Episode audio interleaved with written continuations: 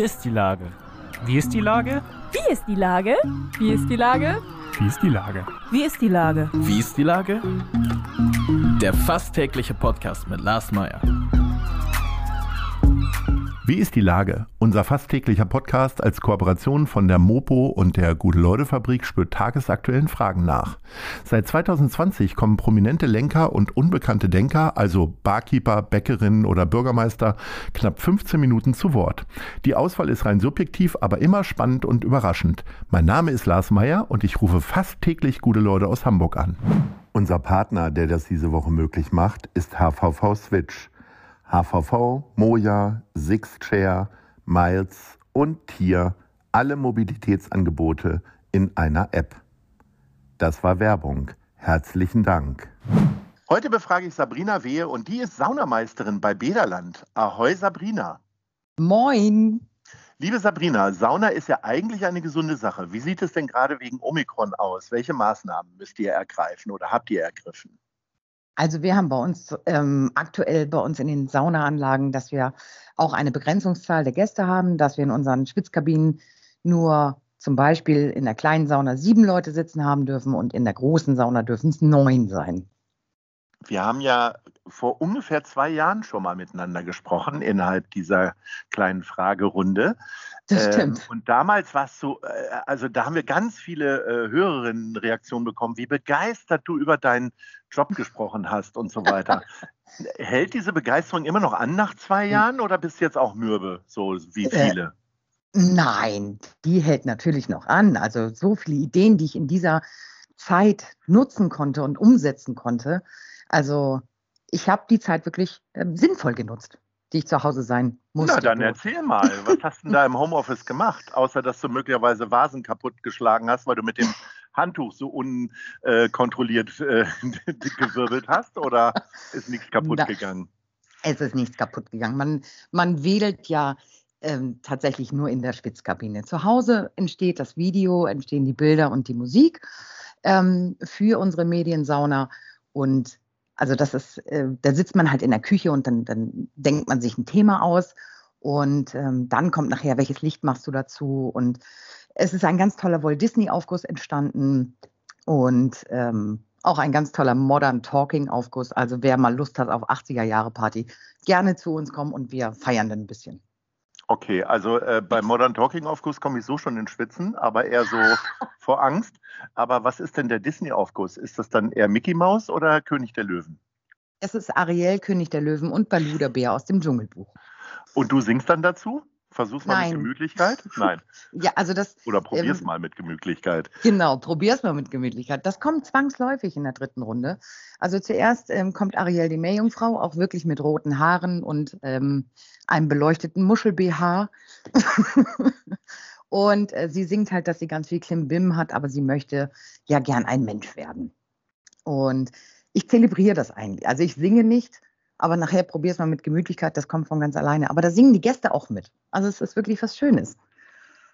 Aber also für mich, ich bin ja so ein erzkonservativer Sauna-Fan, äh, bei mir muss ja eigentlich Ruhe sein. Ne? Gut, beim Aufguss ist ja eh immer ein bisschen viel Ächzen und Stöhnen und äh, das Lachen dann der Leute, die wie du dann den Aufguss machen.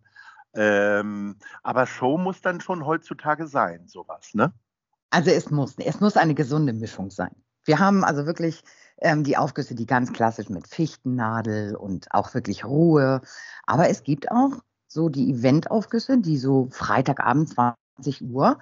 Ähm, jetzt letzten, letztens habe ich gerade einen Aufguss gemacht, einen Wackenaufguss. Also wir haben oh. wirklich Wacken, Wackenbilder gehabt und ein bisschen Rockmusik und äh, mit Pink Floyd und Bon Jovi. Und da haben die Gäste dann auch schon mal die Pommesgabel hochgezeigt und den Kopf geschüttelt. Also aber nicht, weil sie. nicht, weil also sie, nicht so wie ich bei Modern Talking den Kopf schütteln, sondern schon äh, nach oben und unten sozusagen. Genau. Ja. genau. Aber ich höre das auch bei, Mod bei Modern Talking. Oh Gott, da komme ich ja so schon in Schwitzen, so wie du das gerade sagst. Aber alle können die Texte mitsingen. Das ist immer sehr eigenartig. Also ich kenne keinen Text von Modern Talking, aber gut, ähm, zumindest nicht in der Öffentlichkeit. Äh, was passt denn für ein Duft zu Modern Talking dann? Ist das dann äh, süßlich oder was gehört dazu? Ja, also man könnte in die fruchtige Richtung gehen. Für Sherry, Sherry Lady gibt es natürlich Oh ähm, Gott, ja. dann die Fruchtnote. ja. Ähm, ja, das kann man ja äh, nach, nach Geschmack variieren.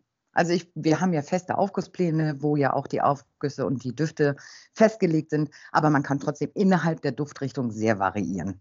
Also wenn ich jetzt was Fruchtiges habe, muss ich nicht immer die Orange nehmen. Ich kann auch Limette, Zitrone oder auch alles noch ein bisschen miteinander mischen.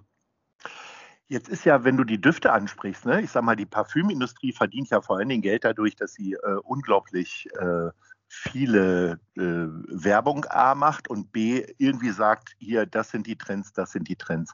Gibt es das bei Saunadüften auch, dass ihr, kommt dann so ein Vertreter um die Ecke und sagt, sie müssen jetzt mal unbedingt äh, Rosinen, äh, äh, Honig ausprobieren oder wie läuft das? Wie, wie Also- orientierst du dich?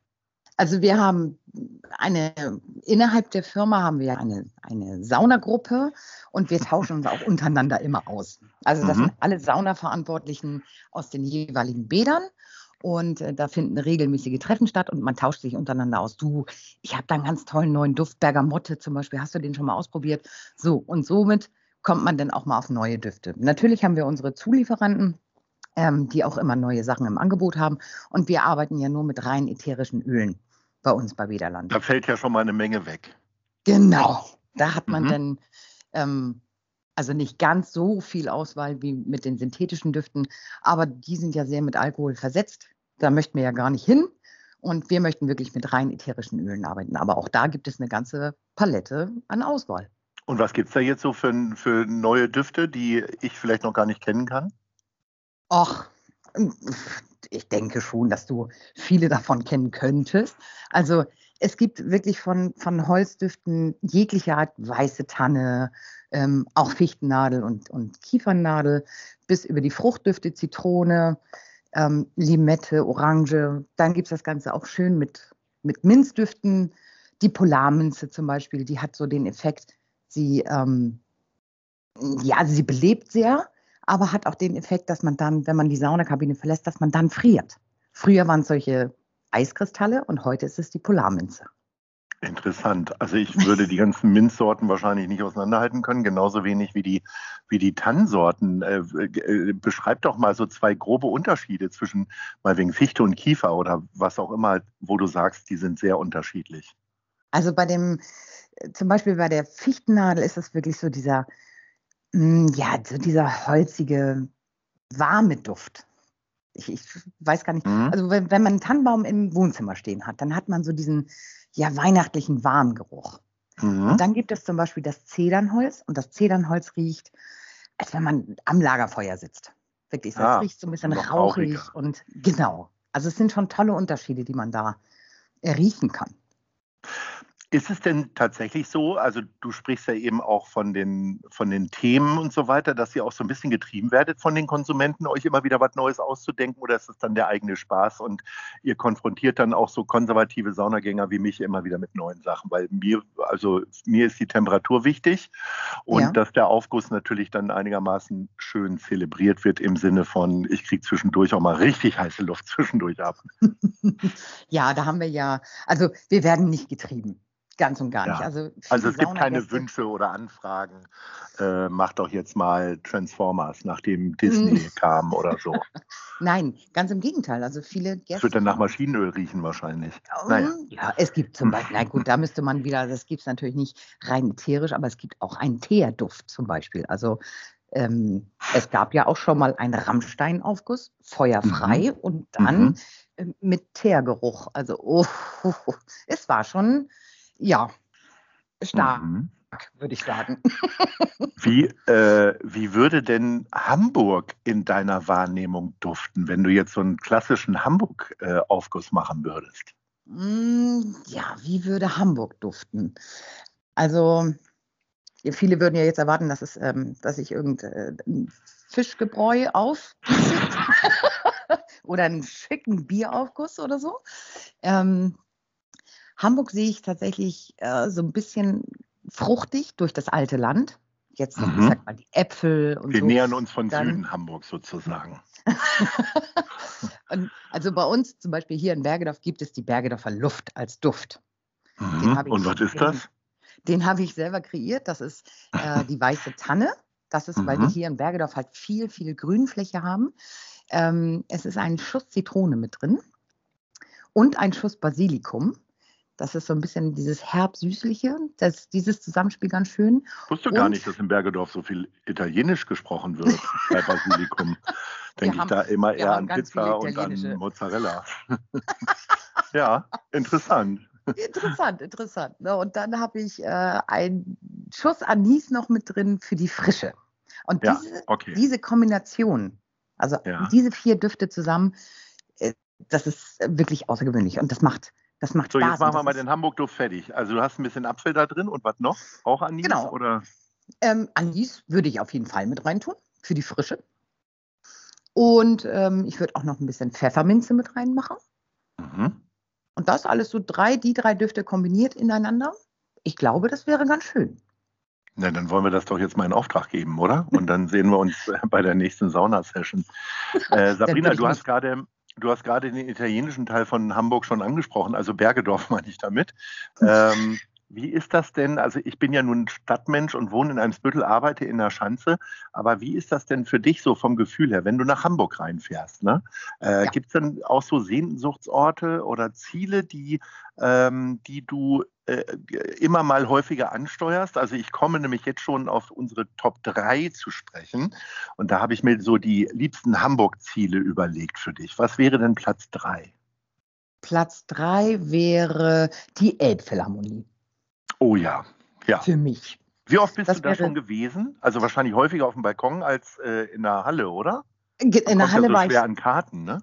Genau. In der Halle war ich noch nie, aber auf der Plattform war ich bestimmt schon. Nein, noch nie, noch nie die Chance gehabt. Na, das hört ja, also der Kultursenator hört hier öfter mal zu und äh, ich glaube auch äh, dein Chef, Herr Schumacher, irgendjemand wird dir jetzt hoffentlich mal zwei Karten für die Elbphilharmonie spendieren. Ach, das wäre ja sowas von toll. Jetzt kriege ich richtig Ärger mit beiden.